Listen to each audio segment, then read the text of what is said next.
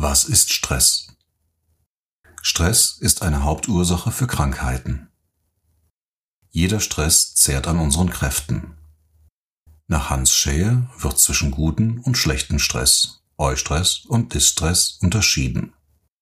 Stress löst generell emotionale und physische Prozesse in uns aus, die uns aus unserem harmonischen und gesunden Gleichgewicht bringen.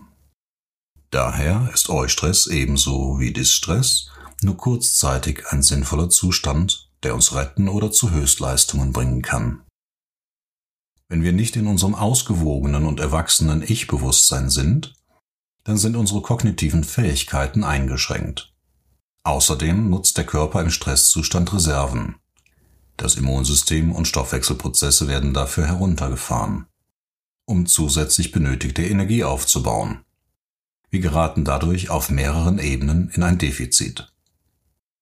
Kurzzeitig kann unser Körper die Stressbelastung kompensieren, aber in unserer heutigen Gesellschaft sind wir sehr häufig über längere Zeit Stressoren, also Stressauslösern, ausgesetzt.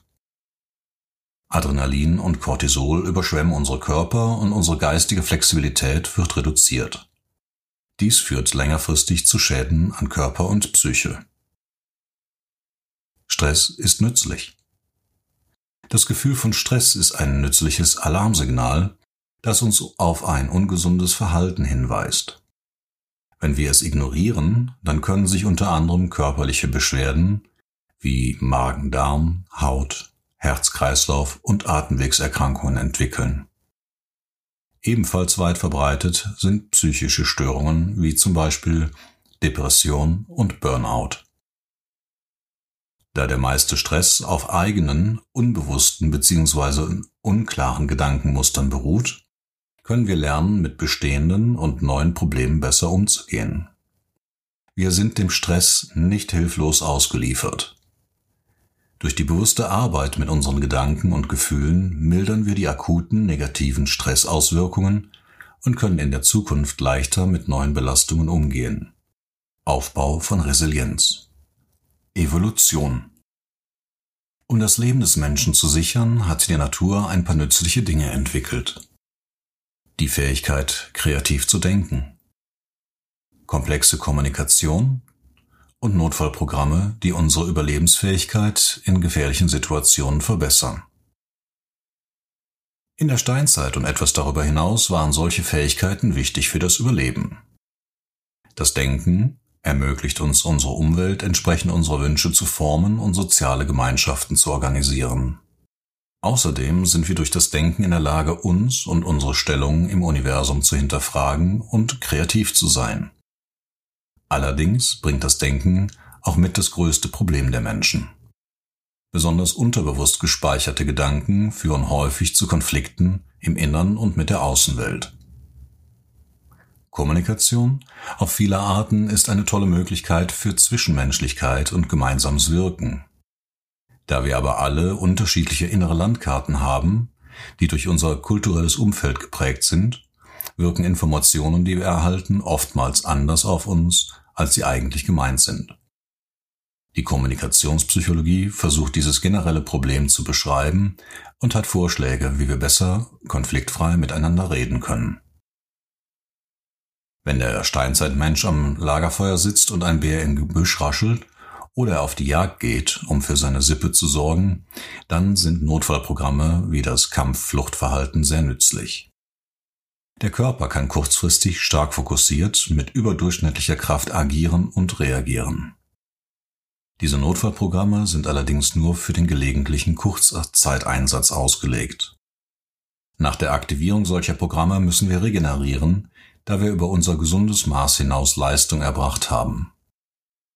Wenn die Notfallprogramme länger aktiv sind, dann entstehen Schäden auf der körperlichen und psychischen Ebene. Muster erkennen. Es sind unsere unbewussten, automatischen Programme, die rund 90 Prozent unserer Handlungen bestimmen. Diese Programme sind oft ungeprüfte Sätze, die wir glauben und nach denen wir werten und handeln. Sie sind uns durch unsere sozialen Kontakte und unsere Kultur vorgegeben worden. Wenn beispielsweise die Eltern sagen, du bist oder das macht man nicht, dann prägen diese Aussagen Muster in uns, die uns unbewusst in eine gewisse Richtung leiten. Wir haben alte Muster gespeichert, die nicht oder nicht mehr unserer aktuellen Realität entsprechen. Dadurch kommt es zu inneren Konflikten und wir fühlen uns zerrissen oder unter Druck gesetzt. Diesen Stress können wir durch das Ändern der nicht mehr nützlichen Glaubenssätze erreichen.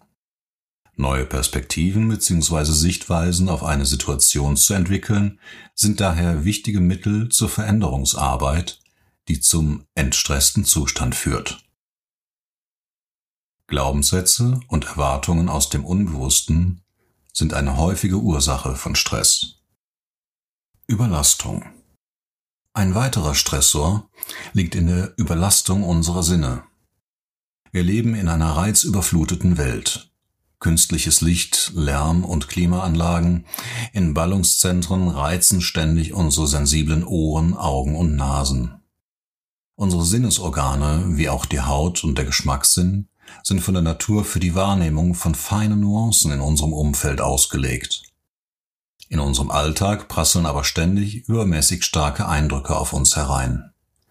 Die Folge ist eine permanent hohe Anspannung, wodurch wir in schwierigen Situationen schneller aus der Fassung geraten.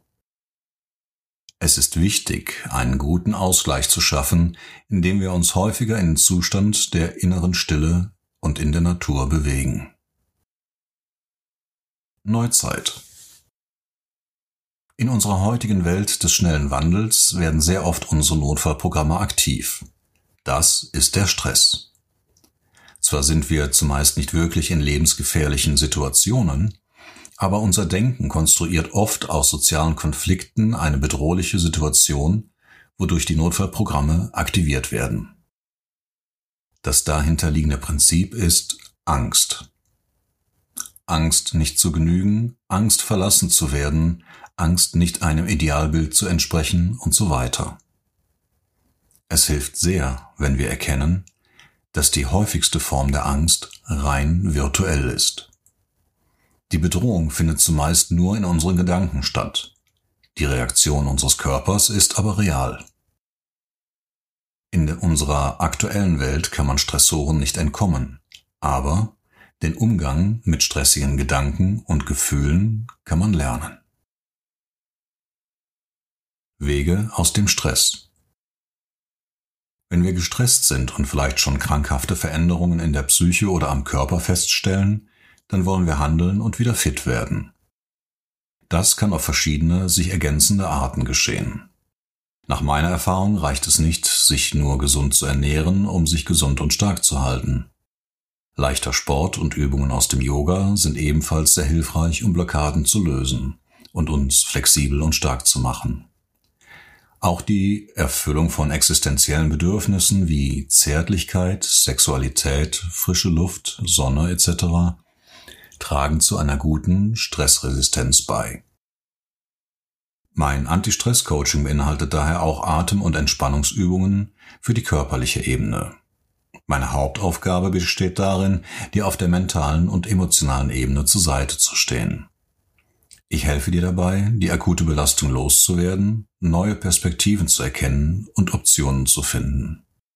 Dadurch kannst du selbst ins Handeln und Gestalten deines Lebens kommen.